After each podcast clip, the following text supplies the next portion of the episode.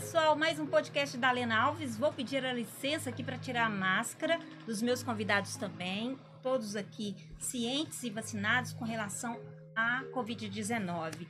Nós vamos conversar hoje sobre saúde, inclusão da saúde no legislativo e tem dois convidados muito especiais que é o deputado Zé Guilherme e também o doutor Túlio Otero. Nós vamos falar dessa pauta e antes deles é, é, fazer aqui conosco a apresentação, queria falar um pouquinho sobre o que a gente quer falar, porque um, é, foi comemorado ontem, né, o Dia da Justiça Social. E o que, que a gente vê aí na Constituição? O que, que ela prega sobre essa vertente, né? Sobre as dimensões que ela vem sofrido, sobre essas necessidades que a pauta da saúde ela traz no dia a dia. Pois bem, a gente vê que tem uma garantia, mas a gente vê também que surgem outros problemas que precisam estar aí atentos às pessoas que estão trabalhando nessa vertente para poder atender a todos, porque a Constituição ela diz, né, que a igualdade é, é o seu mote, né, o seu caminho, buscar aí a igualdade a todos. Bom, vamos apresentar os nossos convidados. Estou aqui com o deputado Zé Guilherme. Muito obrigada aí pela sua participação aqui no podcast, no Estúdio Sim. É um prazer receber o senhor aqui conosco hoje, doutor. Obrigado, Leno. O prazer é meu. Sempre importante tocar nesse assunto que nós vamos escorrer aqui. É um assunto amplo, um assunto complexo e a gente fala dos direitos das pessoas, né? Pelas pessoas que não têm uma capacidade de obter a saúde. E é muito importante que um canal de comunicação venha tratar sobre esse assunto. É muito vasto, é muito amplo e tenho certeza absoluta que traremos muitas ideias e inovações e caminhos a seguir dessa nossa reunião de hoje. Ok, muito obrigada. A rede social está aparecendo aí que você pode acompanhar também o trabalho do deputado, né? Bom, Agora vou passar a palavra para o doutor Túlio Otero. Ele é um especialista na área da saúde, vai se apresentar. Agradeço aí a sua participação aqui conosco nesse podcast que tem aí essa pauta tão importante para a nossa sociedade. Boa tarde, Lena. Tudo bem? Muito obrigado pelo convite. É um privilégio estar aqui com você. É... A pauta que a gente vai conversar hoje é uma pauta extremamente importante porque a gente está falando basicamente de um grupo da sociedade ali que são de pessoas que são invisíveis tanto da perspectiva do direito, eu enquanto advogado tenho que garantir isso, mas principalmente da perspectiva do Estado, que é uma coisa que o deputado Zé Guilherme ali vai trabalhar ativamente no legislativo para poder conseguir fazer que essas pessoas sejam enxergadas. Eu estou aqui representando a Casa de Maria, que é uma casa de apoio às pessoas com doenças raras. É mais uma felicidade da gente estar tá aqui hoje conversando, porque a gente está hoje no mês dos raros, né? Fevereiro é o mês dos raros. Então a gente vai poder falar sobre essas pessoas também. E tenho o privilégio também de integrar a equipe do deputado Zé Guilherme, né, coordeno o trabalho jurídico junto com toda a equipe do Legislativo e vai ser ótimo ter essa conversa. Perfeito. Bom, vamos às apresentações. É, deputado, fala um pouquinho do seu trabalho. Como que começou aí esse trabalho até chegar à Assembleia Legislativa de Minas Gerais? Olha, Helena, há muito tempo eu milito é, politicamente. Eu era coordenador político do PHS, o partido extinto por onde o prefeito Alexandre Calil foi eleito, e o deputado federal Marcelo Aro. Então eu era coordenador político. Eu tenho uma característica, Lena, que durante seis anos eu viajei por Minas Gerais e consegui uma façanha. Eu conheço os 853 municípios do nosso estado. São realidades muito distintas, principalmente nesse campo que a gente vai é, é, falar aqui da saúde e aí, imbuído nesse cenário, é, houve uma oportunidade, então me candidatei na última é, eleição e me elegi deputado estadual. E aí começa a fazer um trabalho efetivamente legislativo, né? Dentro da Assembleia de Minas.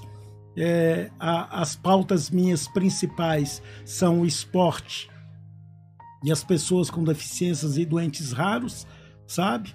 É, mas trabalhando em todas as grandes áreas, uma defesa muito forte dos surdos, da comunidade surda.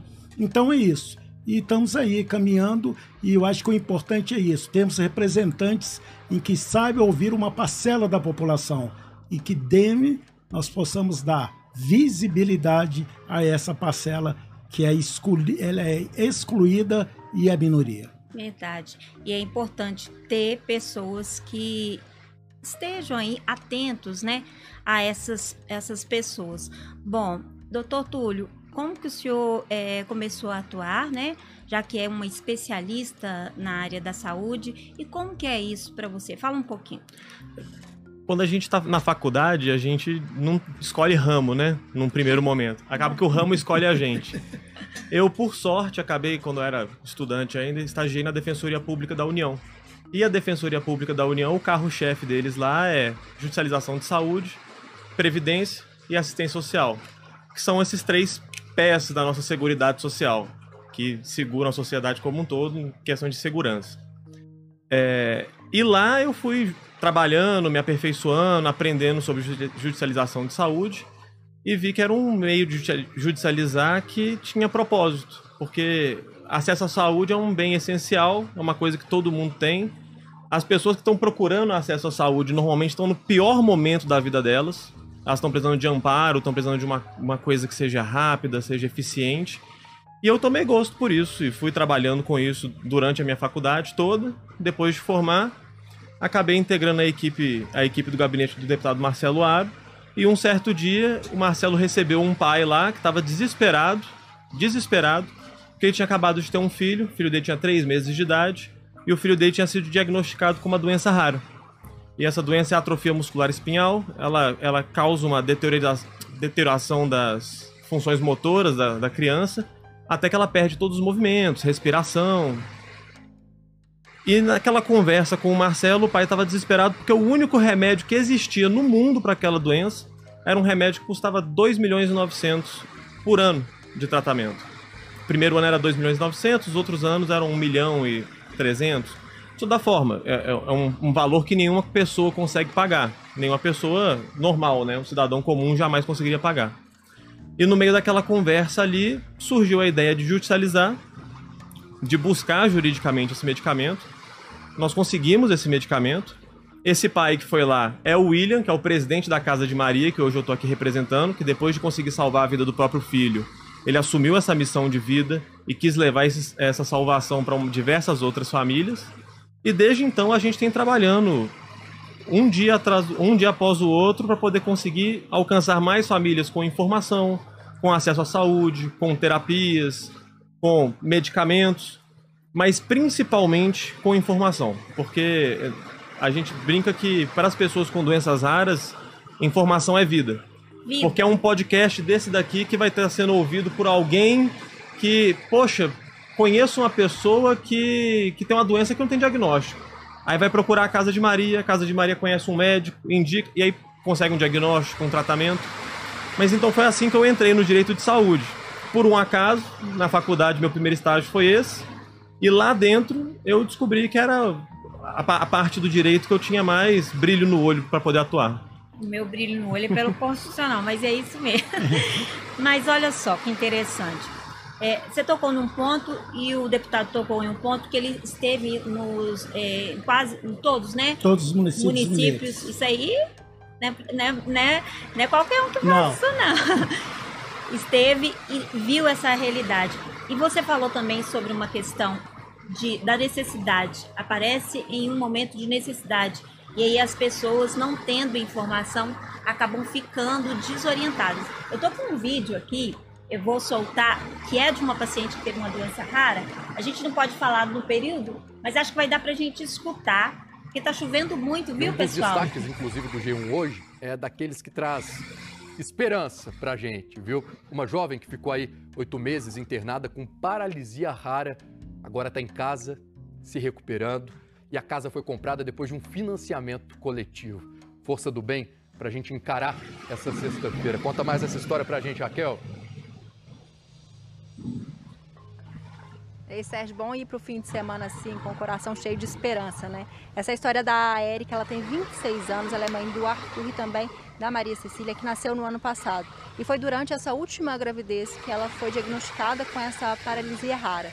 Logo surgiram os primeiros sintomas, o pessoal começou a suspeitar de AVC, mas na verdade se tratava de encefalomielite disseminada aguda, que é uma doença que afeta o sistema nervoso central. Essa doença normalmente ela é provocada por alguma infecção bacteriana ou viral e uma das consequências é a paralisia dos músculos. A Erika ficou internada por oito meses e foi nesse período que a filha dela nasceu.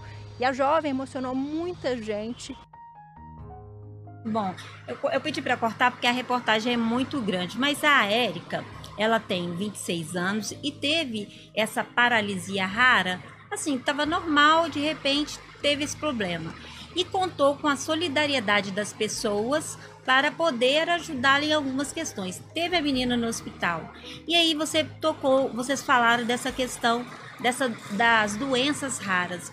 É, com essa história da Érica, que deixou muita gente emocionada, eu queria que o senhor falasse conosco, começasse por você, deputado, pelo senhor deputado, como que é poder trabalhar no legislativo com pautas assim? Primeiro que é você mesmo. Você. Isso. É, deixa, deixa eu te dizer, essa pauta para mim, ela não é uma pauta política, ela é uma pauta de vida. Eu tenho uma neta, a Mariazinha, que é filha do deputado Marcelo Aro, que tem uma doença rara, Cornélia Delange. Então nós sabemos e entendemos e compreendemos a luta e a dificuldade de uma família quando se tem um doente raro ou uma pessoa com deficiência no seio da família. É difícil, é complicado. A Mariazinha, quando nasceu, os médicos não davam nem uma semana de vida para ela. Ela está com oito anos, fazer nove anos, e já está conseguindo andar. Mas isso foi fruto de muito trabalho, muito esforço, né? Um amparo médico grande. E o nosso pensamento é que todo mundo tem a condição que a Mariazinha teve. Por isso a Casa de Maria está aí. Quando o doutor Túlio fala que lá é um centro de informação, o Brasil é muito cruel nesse setor, sabe? A grande maioria das pessoas com doenças raras, que são mais de 9 mil, no Brasil, elas vêm a óbito antes dos 5 anos de idade. E sabe por quê, Lena? Uma crueldade. Falta de diagnóstico. Não se tem o diagnóstico. Aqui em Minas Gerais tem um caso muito é, é, conhecido do, da, da, Larissa. Larissa? Da Larissa, achei... repórter da Rede Globo. Ah, da Larissa, do Sim, teste do pezinho. Teste do pezinho. E o que, que aconteceu com ela? O Theo, que é o filho dela, né, nasceu, teve uma doença e ela passou por isso. Ela foi atrás de informação e não teve o diagnóstico. Quando foi diagnosticada a doença do Theo, ela já era irreversível. Uhum. E se naquela época o, peste, o teste do pezinho tivesse sido ampliado para o que foi hoje, que foi uma conquista, um trabalho das pessoas, do legislativo, teria sido detectado a doença do TEL e ela não teria progredido. E a Larissa escreve um livro, né, que é para é, impactar a sociedade, né? Eu matei meu filho. Com leite materno. Isso. E é o nome do título que ela escreveu é Eu matei meu filho, é para impactar e a pessoa ler. E era o próprio leite materno dela. Então, essa falta do diagnóstico, essa informação no Brasil é muito cruel, é muito dura. Por onde você anda, você enfrenta isso. Então, é uma batalha muito grande. Lena, para você ter uma ideia, em Minas Gerais não existia um centro de referência de doenças raras. O que, é isso? É um hospital qualificado e bancado pelo Ministério da Saúde, onde se vai investir, vai se estudar, vai fazer experimentos e vai se financiar tudo isso. Minas Gerais não existia. Existiam sete centros de referência no Brasil. E um estado do tamanho de Minas Gerais não existia. E eu estou tocando esse assunto para dizer para você que aí sim entrou o legislativo, entrou o legislador, entrou o pai de uma criança com doenças raras, que foi atrás do ministro, que pediu, que mostrou essa realidade para que haja essa transformação. Então, isso é o que é importante: é ter as pessoas é, dentro da política que represente essa parcela da população, porque são esquecidas, Lennon, e muito. Eu sou vice-presidente da Comissão de, de, da Defesa da Pessoa com, é, com Deficiência da Assembleia.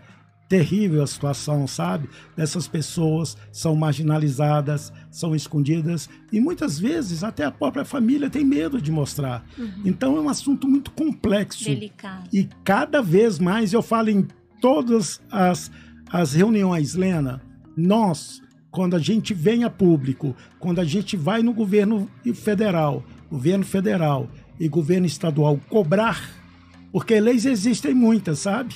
Mas elas não são implementadas. É, né? Então, eu tenho uma fala minha que é sempre, Lena, e por onde passo, e aqui eu vou repetir, nós não estamos pedindo favor algum. São direitos dos brasileiros, são brasileiros igual a gente, e eles têm os direitos. Nós temos que cobrar por esses direitos. É, e a Constituição fala, né? Tem o artigo aqui. Eu deixei molhar tudo aqui meu papel, meu papel antes de eu chegar, que eu derramei água aqui. A saúde é o direito de todos e dever do Estado, garantido mediante po- políticas sociais e econômicas que vise a redução do risco de doença e de outros agravos e ao, e, ace- e ao acesso universal e igualitário às ações e serviços para sua promoção, pro- proteção e recuperação. Se a gente não tem nem diagnóstico, Isso, não né? é? Como que fica? E eu falo também sempre. Tem uma frase: a comunicação é a alma do negócio. Importante, é o Importantíssimo. coração, né, doutor Túlio? E como que as pessoas juridicamente podem estar é, procurando os seus direitos? Bom, igual você mesmo leu aí, eh, a gente tem uma disposição clara na Constituição de que é direito de todo cidadão, de qualquer pessoa, ter acesso à saúde. Quando a gente fala saúde aqui, a gente não está falando só saúde eh, de cada um, a gente está falando saúde enquanto instituto do nosso país, um dos três pés da nossa Seguridade Social. Então, todo mundo tem acesso à saúde, garantida constitucionalmente, e a mesma coisa vai se repetir em tratados internacionais, a mesma coisa vai se repetir na lei do SUS, mas as distribuições de competência pela União, Estado e município. Mas o que que isso quer dizer, basicamente? Porque muita gente acha que você ter direito ao acesso ao SUS, por exemplo, você tem o seu direito de pegar o seu problema, levar até um posto de saúde, até a Secretaria de Saúde Estadual, e o seu direito se estende a- somente até o sim ou não que você recebe lá. Isso não é uma realidade. O acesso à saúde ele é integral e ele é universal. O que isso significa? Significa que na, na omissão, na falta do poder público de garantir um tratamento, garantir uma terapia, garantir que uma pessoa consiga um medicamento, você, cidadão, tem titularidade para poder buscar o judiciário e fazer com que o judiciário obrigue o poder público a te garantir aquilo. De novo, o tratamento do Ian. É, é, o, o Ian, ele inclusive foi referência nacional no tratamento dele. Porque olha só que, que, que situação estranha que a família vivia. Tinha uma criança com uma doença rara, três meses de idade. Previsão de expectativa de vida dele, dois anos, sem tratamento. Sem tratamento, e assim, e ele ia chegar a esses dois anos traqueostomizado, não ia mexer absolutamente nenhum músculo do corpo, e não ia conseguir deglutir nada, não ia conseguir comer nada. Surgiu nos Estados Unidos em 2016 esse um medicamento, que é o Spirasa. Esse medicamento tinha registro nos Estados Unidos, mas não tinha registro na Anvisa. O pai não tinha acesso administrativo à saúde. Se ele fosse num bolso de saúde e falasse assim, moça, é, tá aqui a receita para esse medicamento de 2 milhões de reais por ano, é pro meu filho, eu preciso. Ele ia receber um não, um não. E muitas famílias por aí recebem esse não e não têm ciência de que elas precisam pegar esse não por escrito. Eu até brinco com alguns clientes que vão lá, alguns assistidos nossos, que eles falam o seguinte: ah, não, doutor, eu fui no posto de saúde, eles me negaram e, e não quiseram me dar por escrito. Eu falei, então você volta lá, faz um boletim de ocorrência, faz um barraco, mas sai com esse não escrito. Sabe o por quê? não é. Eles não te dão É. o não escrito porque eles sabem que você vai procurar a justiça depois. E a justiça vai garantir seu tratamento. Mas então, a gente judicializa, consegue esse tratamento, garante esse tratamento pro Ian. É, quem quiser conferir aí depois, o Instagram é todos pelo Ian. Você vai ver uma criança assim, ativa, igual todas as outras, brinca, come, se diverte, chora, viveu momentos que ele não viveria sem esse medicamento. Consegue o medicamento. A gente batalha, batalha, batalha, batalha, batalha, estamos aqui hoje em 2022. Esse medicamento que era um não lá em 2017, hoje está incorporado pelo SUS. É, olha A eficácia dele está garantida. Tem um monte de criança hoje que consegue ir no posto de saúde e falar, ó, preciso desse tratamento de um milhão de reais. Aí ele cadastra lá no Ministério da Saúde e recebe. Mas por quê? Se não tem um legislador, um, um- um gestor público preocupado, com interessado com isso, não acontece. Tem um projeto de lei do Marcelo, deputado Marcelo Aro, que fala sobre as pessoas que têm FOP, que é uma doença que chama é, fibrodisplasia ossificante. É basicamente o seguinte: sempre que você lesiona uma parte do seu corpo, o corpo cura aquilo ali em forma de osso. Aí fica petrificado. A pessoa. É, Sim. é, exatamente. A pessoa. A estimativa é que existam 200, 200 pessoas com FOP no Brasil. 200. Meu Deus. 200. Quem que vai sentar e vai fazer um projeto de lei para poder amparar 200 pessoas? É porque muito foco, tem muito, muito é, político que não tá querendo esse foco, né? Ele Que é o um- voto. Que é o voto. Isso. Mas aí a gente tem pessoas assim como vocês para poder trazer esse respiro, né? Esse fôlego para essas pessoas que tanto precisam, porque a gente está falando aqui de doenças raras e aí eu queria, o senhor pode falar um pouquinho o que são as doenças raras? Tem, pode puxar mais um pouquinho, estender mais um pouquinho para que as pessoas entendam. Nós mostramos o vídeo agora há pouco da Érica, que teve encefalo, ence, nem sei falar isso, paralisia rara, que é Sim. cada nome difícil. Mas é, é, é, o senhor pode falar um pouquinho mais? Sim. É, Para início, são mais de 9 mil doenças raras. De todos os, os, os, os modos. Tem um caso também que aconteceu com o Marcelo. Ele estava no plenário da Câmara Federal à noite. Toca o telefone dele com um DDD lá do Nordeste. Ele atendeu, ficou curioso. E era um pai. É, é o deputado Marcelo Aro? É. Foi o deputado, se identificou e falou que o filho dele tinha uma doença, o Túlio deve saber o nome da doença, mas que dá umas bolhas na pele e ela Sim. inflama. Ah, eu sei, eu sei qual que é. Isso. Então o que que acontece? Epidermólise bolhosa. Isso, ela mesma. E o que que acontece? E ele contou, falou, deputado, cada curativo do meu filho custa 600 reais cada. Eu tenho que trocar. Eu não tenho dinheiro. O estado de Pernambuco estava financiando. Parou. Então eu tô, não tenho mais, mais condição de fazer. E o que que aconteceu, deputado? Meu filho veio a óbito, faleceu, porque quando não se trata, essa bolha estoura, infecciona e o filho faleceu. E o Marcelo diz para ele: Ô, não sei o que te dizer, é uma falha do Estado, a gente vê o que vai fazendo. É, quer- ele falou: Não, deputado, eu não quero que o senhor me console. Eu preciso de uma ajuda do senhor. O Marcelo falou: O que foi? Eu tenho um filho de dois anos que também tem. Eu não quero deixar meu filho morrer, meu outro filho. Olha, olha que coisa impactante, que dor numa família. Então, uma doença rara, geralmente ela é genética, ela vem de genética, e é um aspecto que no Brasil a medicina não se estuda profundamente. Nós temos muito poucos geneticistas no Brasil, pelo tamanho da nossa população. É preciso que se invista muito mais nisso e que tenha respeito. Então, Lena, esse é o motivo de que a maioria das crianças com doenças raras vem a óbito antes dos 5 anos de idade. Sabe por quê? Porque quando ela chega lá no consultório, no hospital, o médico não conhece, o médico não sabe. A gente tratou aqui de uma repórter da TV Globo com condições, com, com dinheiro para fazer as consultas, foi e também não obteve o diagnóstico, porque não eram informados os médicos sobre isso, sabe? Depois de muito lutar, ela descobriu a doença do TEL num geneticista em São Paulo. E aí já era irreversível. E essa, Lena, é a realidade da grande massa dos brasileiros que têm doenças raras. Eu e o deputado Marcelo Aro fizemos um pleito junto ao governo de Minas que é muito importante. Sabe o que é? Nós temos que mapear, nós temos que saber aonde estão esses doentes raros no nosso estado. Porque senão, qual a política pública que você vai implementar se você nem sabe onde eles estão? E não tem, né? Não tem.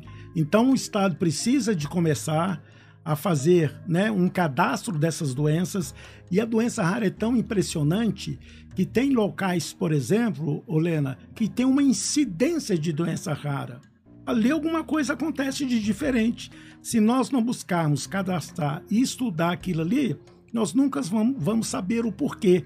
Então é um trabalho imenso que temos pela frente, assim, gigantesco, só que temos que começar a tomar as providências.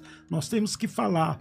Isso aqui hoje que nós estamos fazendo é de suma importância para isso que você falou, a comunicação e a visibilidade. Nós temos que ter visibilidade. E falo outra coisa muito importante. Nós cobramos sim dos entes públicos, do poder público, estamos na frente. Mas, eu também falo muito isso, mas já passou da hora, já passou da hora da sociedade civil organizada vir também para esse pleito. O que é a sociedade civil organizada? São grandes empresas se organizarem, financiarem projeto de estudo, sabe? Darem condições para que essas pessoas tenham acesso a essa saúde, porque todos nós temos que dar um retorno para a sociedade. Então, essas grandes empresas que estão aí colocadas, né? A sociedade civil organizada, ela tem que vir também, ela tem que vir participar, porque é obrigação dela também retornar para a sociedade aquela parte que ela tira da sociedade. Nós não estamos criticando ninguém, não, mas a parcela tem que ser retornada para a sociedade. Tem, sim, até porque os direitos e deveres são iguais a todos. A própria justiça social que foi comemorada ontem, ela parte também desse princípio e tem que participar, né? A, essa possibilidade de informação, eu estava dando uma olhadinha no, no site Casa de Maria e até elogia que a questão das informações são colocadas lá. Então, a Casa de Maria é um perfeito exemplo de Isso. sociedade civil se organizando. Exatamente. É um pequeno projeto, é. mas que hoje atende 73 famílias, mais de 25 famílias em domicílio, o que num contexto de pandemia, o que isso significa? 25 famílias estão sendo 100% amparadas. Disponibiliza tratamento multidisciplinar, é, psicológico, nutricionista. Então, por quê? Porque um pai, em um momento ali, caiu uma luz em cima dele, ele se viu amparado e conseguiu construir. E isso é realidade, Lena. É a sociedade civil organizada trabalhando, trabalhando, dando a sua parcela, né? contribuindo. Isso sim é que cada um tem que entender quando a gente faz esse chamamento da sociedade civil organizada temos que participar, temos que estar atuante nisso, né? E temos que ter essa visão. A Casa de Maria é um perfeito exemplo disso, raríssimo, né, né, né doutor Túlio? Muito raro ainda. A gente precisa de, de aumentar muito mais esse tipo. E não é grandes projetos, não, sabe, Lena? Começar bem pequeno, começar. E outra coisa muito importante: os profissionais se apresentam, sabe?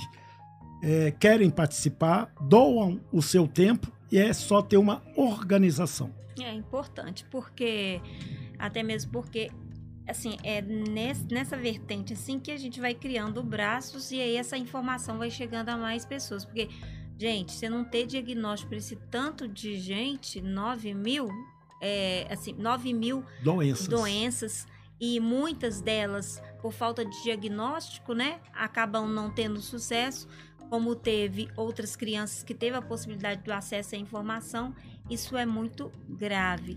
No Brasil, Lena, só te dando um dado, uma expectativa de 15 milhões de crianças com doenças raras. Olha que número. Nossa, é, é, é E aí, a grande maioria, olha bem, quando a gente vai para o número, né? A grande maioria vem a óbito antes dos 5 anos de idade, por falta, por falta de, principalmente, diagnóstico. Do levantamento que a gente fez na Casa de Maria, hum a gente, um paciente com doença rara não diagnosticado passa, em média, na mão de 10 médicos. Tem diagnóstico que demora mais de um ano para sair. A gente pegou um caso em Moema, a pessoa teve demorou cinco anos para ter o diagnóstico dela. Cinco anos. Nossa, cinco anos. E, e uma porcentagem significativa das doenças raras são progressivas e degenerativas. Então a gente tem cinco anos de uma doença caminhando que ela podia ter parado lá atrás se tivesse o diagnóstico. Certo. Informação. Informação e direcionamento. Não, e o trabalho é muito amplo, igual o, o, o deputado estava falando, é, porque a gente não tem, acho que às vezes, assim, pelo que eu entendi, nem profissionais. Não, não temos. A importância eu, do centro de referência. Sim, é que eu estava dizendo que veio para Minas Gerais, porque você tem que qualificar esses profissionais. Né? Minas Gerais não tinha o hospital hoje. João Paulo II foi uma luta, o deputado Marcelo Varim Campor, e inclusive na época, eu vou citar o nome, o ex-ministro Mandetta foi o que ajudou muito Minas Gerais a ter esse centro de referência. Ele é médico, né? E ele ajudou, foi colega do deputado federal Marcelo Aro na Câmara Federal e ajudou a trazer esse centro de referência para Minas. Lena, eu quero dar uma informação que nós estamos falando de doenças raras. Por quê? Como, como que sabe que é uma doença rara? A doença rara, Lena, ela atinge até 65 pessoas no universo de 100 mil habitantes. Daí o, doença, o nome da doença rara. A cada 100 mil pessoas, até 65 tem. Não quer dizer que tem que ter 65. Pode ter 30, pode ter 35. Mas quando se tem 65 doentes em 100 mil, ela é considerada uma doença rara. É, a gente viu recentemente também, recentemente o caso do Thiago Life Sim, e da esposa dele. sim. Ambos são jornalistas. Ele, até largou, é, acho que acredito, né, a questão dos trabalhos por conta dessa doença do filho. E para você ver, uma pessoa é, que tem esse tipo de grau de conhecimento e que está no outro universo, aí eu fico pensando o seguinte: se hoje a gente não está dando conta da saúde, é, de, de, de atendimentos básicos mesmo, a gente tem algumas coisas que a gente vê aí nas reportagens, da falta de médico, da falta de, de, de, de locais adequados, enfim, como que é para vocês aí fazer esse trabalho, porque é um trabalho de formiguinha, Sim. né? E é muito, muita coisa a ser feita. Aí começar pelos pe- por você, deputado, como que é fazer esse trabalho para que vocês consigam avançar de fato, porque pode querer, né? Mas a gente tem muitos obstáculos, Muitos, muitos, muitos. obstáculos pela frente. O que mais temos são obstáculos, né? Aí tem que se interessar muito em mergulhar, sabe, Helena? Porque são muitos obstáculos, muitos. É, quando o Túlio conta aqui que o deputado federal Marcelo Aro está fazendo uma proposição de lei no Congresso Nacional que no universo brasileiro existem 200 brasileiros, ele não está em procura de voto, não, né? Porque 200 no Brasil não vai representar. Ele está à procura da qualidade de vida, do respeito ao cidadão, do respeito àquela família e pode ter certeza, os obstáculos são enormes.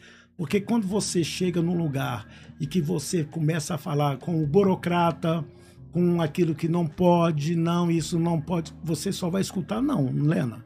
Só não. Então você tem que chegar, você tem que cobrar, você tem que impor, você tem que lutar, você tem que trazer mais gente junto com você. Você tem que é, mostrar para a sociedade que é necessário essa atuação, e isso é muito pouco. E, infelizmente, infelizmente, no aspecto geral, são muitos poucos que se interessam por isso, né? São muito poucos que se interessam por isso. Mas é uma, é uma luta, eu falo muito isso. Por eu ser avô de uma doença, de uma criança com doença rara, é minha obrigação, Lena. Eu não estou fazendo favor nenhum, não. É minha obrigação estar à frente, mostrar, trabalhar, cobrar, exigir que, a, que, que as coisas se transformem e que mudem. Temos conseguido muita coisa. Eu mesmo propus muitas leis, sabe? É, por exemplo, está tramitando na Assembleia uma lei de minha autoria em que é, a mãe ou o pai que tem uma, doen uma, uma pessoa com doença rara, ele possa diminuir a carga de horário de trabalho do funcionário público, para ele poder chegar mais cedo em casa, pelo poder dar mais atenção, sabe? A gente tem é, travado muita coisa, mas você do outro lado tem aquele burocrata que fala não para tudo. Uhum, Não para tudo. tem. Porque não conhece a realidade, né? Ele não conhece a realidade. Mas é um processo assim mesmo. A gente tem que estar imbuído, sabe? Tem que ter um norte muito forte para trabalhar.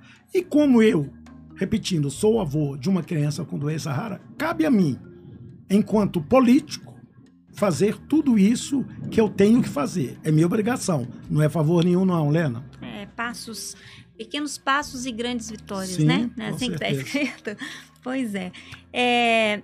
Gente, eu queria que você falasse agora, doutor Túlio, as pessoas que estão nos vendo agora, nos ouvindo agora, o que, que elas podem buscar por direito? Porque a- essa pauta aqui, o pessoal pode estar pensando, ah, mas vocês estão falando disso. Mas surgiram muitas perguntas com a participação da professora Marli aqui no podcast, Lena Alves aqui no estúdio Sim. Você que está acompanhando aí pode seguir o estúdio que tem essa entrevista lá, e underline estúdio Sim. E muitas pessoas ficaram perguntando sobre essa questão dessas doenças. O que, que eu faço? O que, que eu posso buscar? A- a- onde que eu posso buscar a informação? Porque ela é ineficiente. Mas como já tem vocês aí estão atentos a isso, né? Porque vocês estão buscando, estão lutando. O que, que essas pessoas podem partir para onde?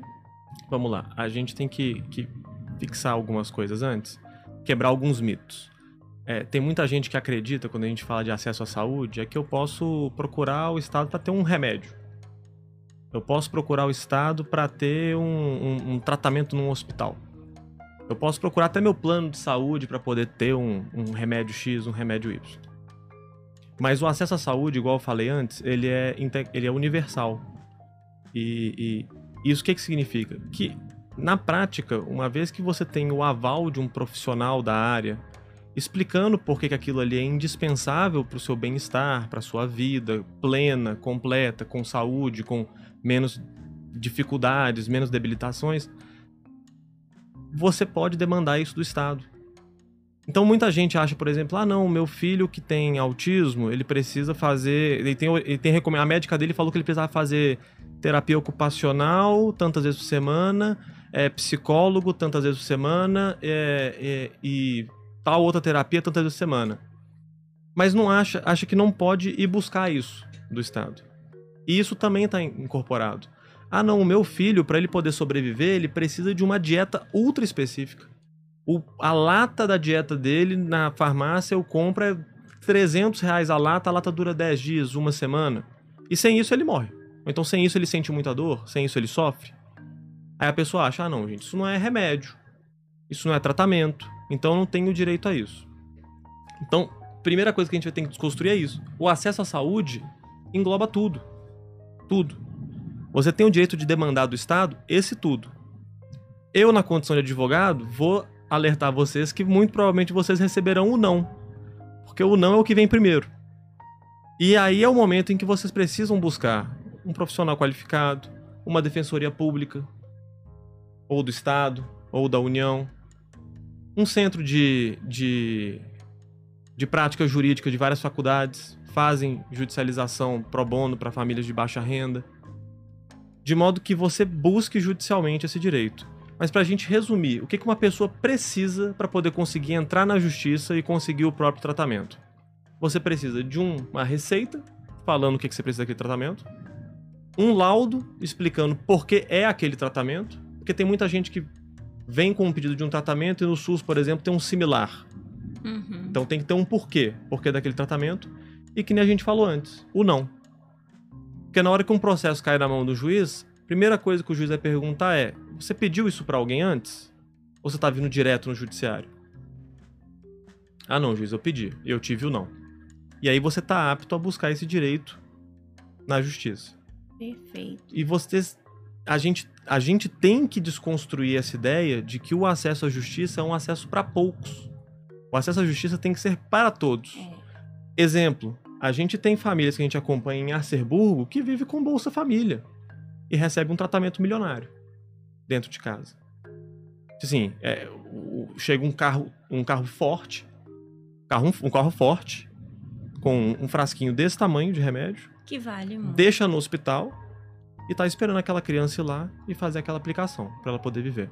Por quê? Porque essa pessoa, que é, vou até falar, a Vanessa, mãe da Manu, a Vanessa ficou sabendo da casa de Maria, fez contato com o Marcelo, porque publicava-se muito sobre a pauta de doenças raras, e aí foi descobrindo os direitos que ela tinha.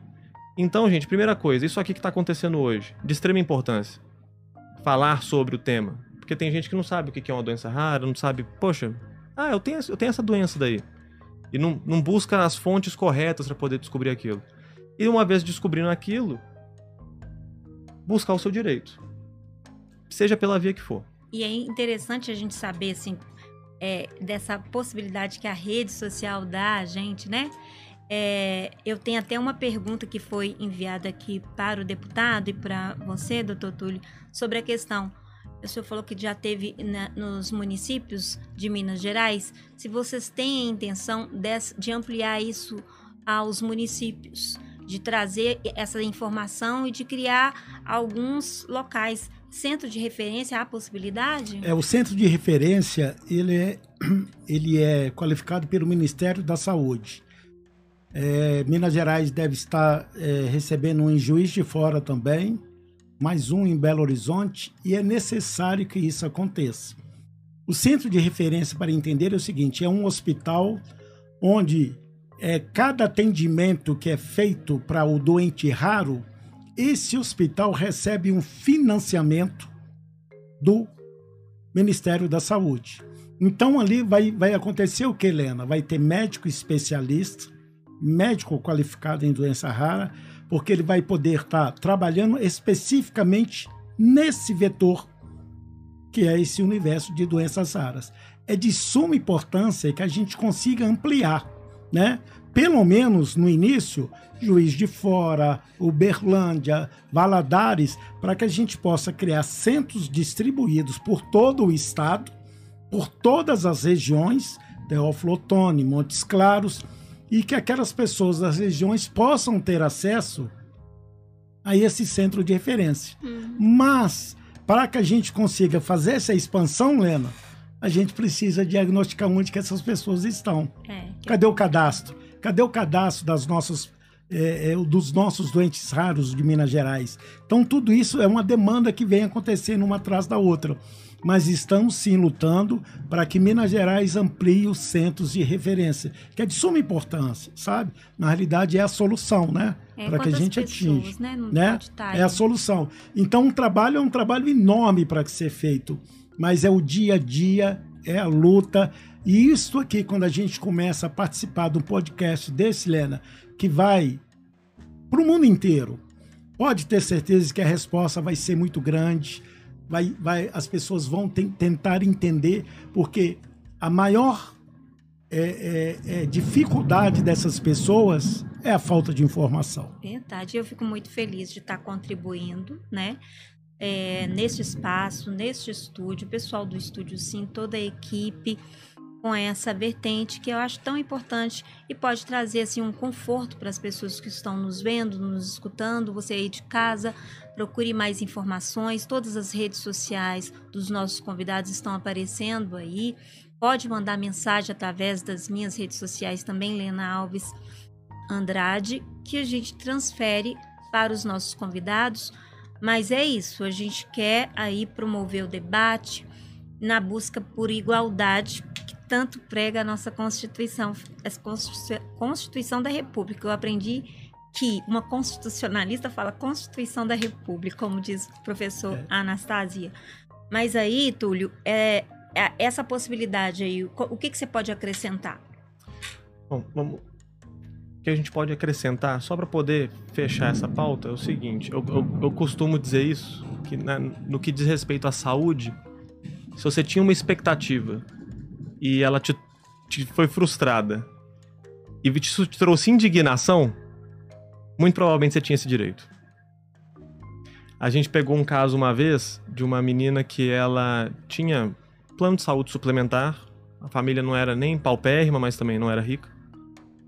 E ela tinha uma série de dificuldades ali de respiração, tudo mais. Fazia uma série de terapias nesse plano de saúde suplementar. E veio a pandemia. Veio a pandemia. Nisso que veio a pandemia, a família foi até a empresa que prestava serviço para eles e falou assim: gente, eu não posso pegar minha filha, que é uma pessoa com deficiência, tem um monte de problemas respiratórios, de imunidade, pegar ela, botar num ônibus, levar até o hospital de vocês para fazer um tratamento e voltar. Eu tô expondo ela a muito risco. Eu quero um tratamento domiciliar. A resposta do plano foi a resposta todo mundo espera. Não. Eu disponibilizo o serviço aqui no meu hospital. Pegar ou largar. Num primeiro momento, o que, é que a família fez? Largou, porque ela achou que ela não tinha esse direito. Conforme ela foi vendo a, a, a criança regredir, isso foi gerando um, um desalento, um desamparo na família, um desespero, a indignação que eu falei, uhum. ela correu atrás dos direitos dela. Com uma ação na justiça, essa criança está até hoje recebendo tratamento domiciliar. Porque é, é isso. Você tem que ter primeiro uma noção de que o acesso à justiça é um direito seu. E o acesso à saúde também é um direito seu. Então, se você está passando por uma situação que você não se vê amparado pelo Estado, ou que você não tem condição de resolver o seu próprio problema com a renda que você tem, com o que quer que seja, a empresa que te presta serviço, no caso de um plano de saúde, muito provavelmente você tem direito de recorrer ao judiciário para poder buscar esse amparo. Porque o que, que é, qual que é, qual que é a consequência lógica? De onde vem esse direito nosso inerente, fundamental de saúde? Vem da dignidade da pessoa humana. Verdade. Você privar alguém da saúde, você priva a pessoa de dignidade. E não vai ser uma operadora de plano de saúde falando que não, esse tratamento é mais caro do que você paga, ou um estado falando não, esse tratamento é muito caro, que vai te tirar isso. Porque no mundo as coisas ou elas têm preço ou elas têm dignidade. Se você dá a primeira para elas, elas não têm a segunda. Então a gente tem que ter isso em mente. É, os direitos nossos a gente tem que perseguir. Perseguir. E daí a importância, pessoal, de casa e de pessoas com esses olhares, né? Esse olhar, esse cuidado, esse zelo. E aí eu queria que o deputado falasse um pouquinho. A gente está em fevereiro, né? Vocês estão aí. É um mês dos doentes raros, Sim. né? Falar um pouquinho sobre esse mês para gente, para as pessoas é, que quiser, que, que estão aí nos ouvindo e vendo aí através do YouTube, ter mais informação. Sim. E são pequenas ações, sabe, Lena, que a gente parece que é muito pouco, mas quando a gente fala que toda informação é importante, o, o, o Dia das Doenças Raras é dia 29 de fevereiro. Olha. Claro que tem um motivo, que é um dia raro, né? E óbvio, quando não tem o dia 29 de fevereiro, ele é comemorado no dia 28, né? Então, por exemplo, o Congresso Nacional, as cores dos doentes raros, durante esta semana do dia 28, ela é iluminado com as cores dos doentes raros. A Assembleia de Minas, durante essa semana, é iluminada com as cores do Doentes Raros. A Prefeitura de Belo Horizonte. Parece, ah, mas isso aí não tem importância. Tem sim, porque aquela pessoa que vê o Congresso Nacional com as cores diferentes, ela vai ter curiosidade de saber o porquê daquilo e vai se interagir com o assunto.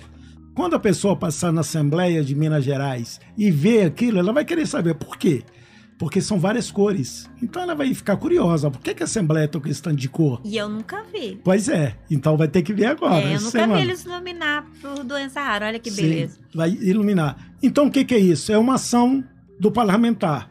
Mas é uma forma que a gente cria também de chamar a atenção sobre isso. Né? A gente faz é, várias e várias ações para que a sociedade venha entender e ter uma forma também mais inteligente de trazer esse assunto à pauta, da pessoa entender, da pessoa compreender e até da pessoa saber que isso existe, sabe? Então hoje aqui, você não imagina a minha felicidade de poder estar aqui, porque isso aqui repercute demais. A gente tem uma ação muito técnica lá no parlamento, a gente tem uma ação muito técnica com o departamento jurídico para amparar essas pessoas mas nós precisamos isso aqui da comunicação, das redes sociais, de chegar na ponta. E você pode ter certeza absoluta que nós vamos impactar em muitas pessoas. Em muitas pessoas. Tem um caso que eu vou usar até nominar, Lena, do vice-prefeito de Luz em Minas Gerais. Eu conheço, Lu. Pois é. Ele chegou e procurou o Marcelo por um motivo.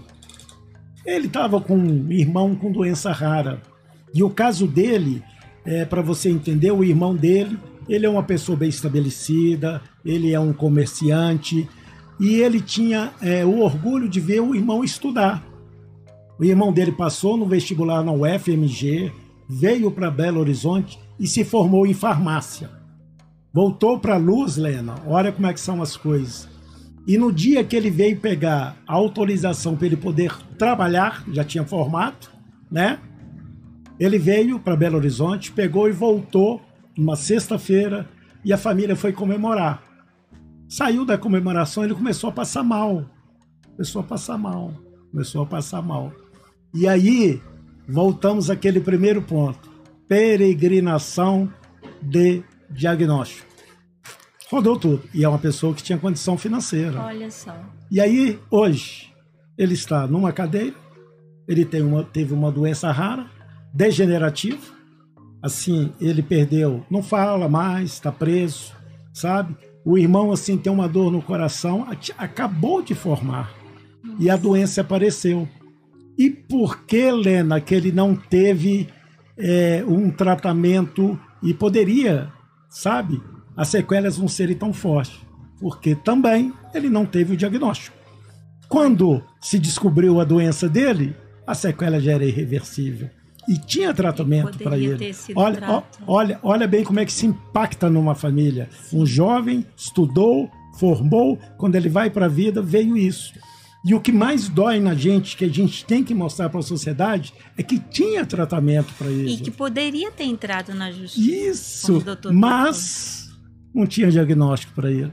Foi para São Paulo, foi para tudo. Quando se diagnosticou, infelizmente, era muito tarde. Nossa, é, isso também volta à tona a questão da própria Érica, da, da Larissa, isso. do Tiago e da, da, da, esposa, dessa falta de informação. E eu já tenho até um mote, ó, a comunicóloga aqui, ó. É, quebramos, é, a doença é rara, mas quebramos paradigmas. Isso, então, isso. porque quando fala raro, meu Deus, eu não é. tenho informação. Mas não, o trabalho que está sendo construído é justamente para ampliar as informações, né? Condensar tudo para que quando aquela pessoa ela tenha, é, é, não, eu já sei onde que eu vou, eu tenho isso. o local. Então é o mais importante hoje que elas não têm. É, Importante mesmo. E, e, eu, e eu fico feliz que, que a gente possa estar tá discutindo. É uma pauta, é, a gente traz aqui uma certa positividade para poder. Porque a gente já tem tanta notícia ruim, a gente já está vivendo tanta coisa. Então é importante que a gente fala, poxa vida, eu tenho alguma coisa que eu possa falar que possa me trazer alguma esperança. Eu acho que a gente está precisando de esperança. Isso né? mesmo. E a gente tem que prestar atenção que, igual o Zé Guilherme falou, prefeito, pessoa, ok. Vice-prefeito. Vice-prefeito, pessoa, não tinha nenhum tipo de problema. Isso é uma coisa que pode é acontecer, é com, dele. pode acontecer com qualquer um de nós. Verdade. Até porque existem muitas doenças raras que são invisíveis. Sim. Exemplo, eu. Eu sou um doente raro. É? É, eu tenho um tipo raro de diabetes que chama LADA. Desenvolvi em 2017, já adulto. Mas você bate o olho e fala, não, não. E minha, tem muitas doenças que são assim. Minha, minha apuração falhou, porque eu não, não descuido. olha para você ver, Lena, olha que, que, que, fato, né, que nós estamos aqui. Nós estamos tratando, estamos falando, um especialista, né, porque o doutor Tuliotti é um especialista, não, sabe? Anos e anos ele vem tratando, porque o doutor Túlio acompanha esse lado político. E quando nós desenvolvemos esse lado político, tanto o gabinete do deputado Marcelo Aro, deputado Zé Guilherme e da professora Marli, ele é que está nesse comando. E ele é uma pessoa rara. É, interessante. E dá, dá uma outra pauta. Mas, gente, infelizmente, a gente está chegando os, os minutos finais. Pode fazer suas considerações finais, doutor Guilherme, é, deputado Guilherme, Zé Guilherme. Se eu faltei com alguma pergunta, a gente tem uma próxima oportunidade, mas como eu falei, as redes sociais de vocês estão aparecendo, acredito que vão surgir outras perguntas e espero que a gente tenha contribuído para trazer a pauta rara aqui hoje. Olena, tenha certeza absoluta, sabe, da minha experiência que isso, tenha certeza que foi uma contribuição muito grande não vou abrir mão do que você falou, de no futuro nós voltarmos a debater isso, porque é muito vasto o assunto, são várias vertentes, né? É, por exemplo, eu que falo que conheço todos os municípios, as realidades de Minas são muito distintas, sabe, Leno? O sul de Minas, o Vale de Jequitinhonha, o norte de Minas, o Vale do Rio Doce, o Vale do Mucuri, então são realidades muito distintas de tudo isso. E é preciso que a gente fale também sobre muito isso, sabe? Agradeço demais a oportunidade da gente debater esse assunto. É um assunto que, se deixar, nós vamos ficar quase que um mês aqui tratando dele.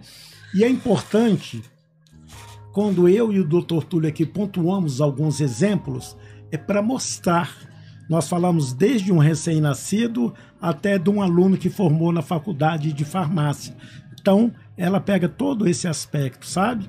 Então impacta numa filha que tem 11 anos, num filho que tem 15 anos. É muito amplo isso. E quando a gente vem tratar desse assunto aqui, a gente dá é, é uma visão muito ampla que a sociedade tem que enxergar isso. Sabe por quê, Helena? Pode estar no seio da nossa família. Na minha está. Na do doutor Túlio está. Olha aqui. Então nós somos maioria, olha bem. As duas famílias aqui já são maioria. Então isso é que é importante, sabe? Mostrar, falar e debater sobre o assunto. e agir. Estão agindo. Sim, com né? certeza. Tá chegando lá e é isso. É muito trabalho pela, pela frente, mas vocês estão trabalhando com isso. Doutor Túlio. Lena, primeiro eu vou agradecer de novo a, a oportunidade de poder falar sobre isso. É, não tem preço, na verdade. É, que o Zé Guilherme falou, a gente, for falar de doença rara, a gente falar pro resto da vida, caso ou que não falta. É. Dentro da perspectiva jurídica, todos os detalhes, minúcias, reuniões que já tivemos, projetos que já elaboramos. Mas nessa última oportunidade aqui eu vou, vou falar para as pessoas que, estão, que eventualmente estejam ouvindo a gente. É, gente, tem um problema, buscou médico, não sabe o que está acontecendo, onde procurar, pode buscar. Você está em Minas Gerais? A Casa de Maria. Se não está em Minas Gerais, faça contato pelas redes sociais com a Casa de Maria. A gente vai ter toda a boa vontade e disponibilidade do mundo para poder orientar a pessoa que procurar. Para as pessoas que já têm um norte, mas têm um não, é, vamos quebrar esse, esse espantalho de que o acesso à justiça é para poucos.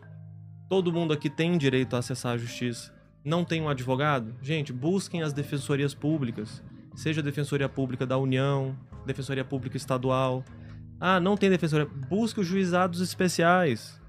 Ah, não consegue. Vá nas faculdades de direito. Mas não abram mão de perseguir o direito à saúde. Porque ele não volta. É. O que a gente perde não volta. O, o tempo que a gente gasta buscando um advogado, um defensor público, um juizado especial, pode preservar anos de uma pessoa. Então não abram mão disso. E não tenham medo do judiciário, gente. O processo judicial é um pedaço de papel que fica passando de mão em mão com um monte de gente falando. Já tem uma petição É, inicial. vocês não têm que ter medo disso, não. Então, persigam seus direitos, tenham ciência de que direito à saúde é um direito inalienável, ninguém vai arrancar isso de vocês e ninguém pode. Então, busquem isso e, na falta de informação, busquem informação também. O deputado está aberto, quem quiser fazer contato consegue informação. Meu perfil nas redes sociais também consegue, a Casa de Maria também consegue. Busquem as pessoas que são engajadas, as pessoas que falam do assunto, as pessoas que falam sobre o tema, e vocês vão conseguir a orientação que vocês precisam. Lena, só uma informação, hoje eu estou muito feliz também, porque eu fui convidado, a UNALI é a União Nacional das Assembleias Legislativas do Brasil. E lá, a gente conversando, são deputados estaduais do Brasil inteiro. E hoje o Túlio nem sabe, recebi, Túlio, a ligação de um deputado da Paraíba, que a pauta dele é engajamento em doenças raras e deficiência, me convidando para que eu seja o gestor da Unala em Minas Gerais sobre esse tema.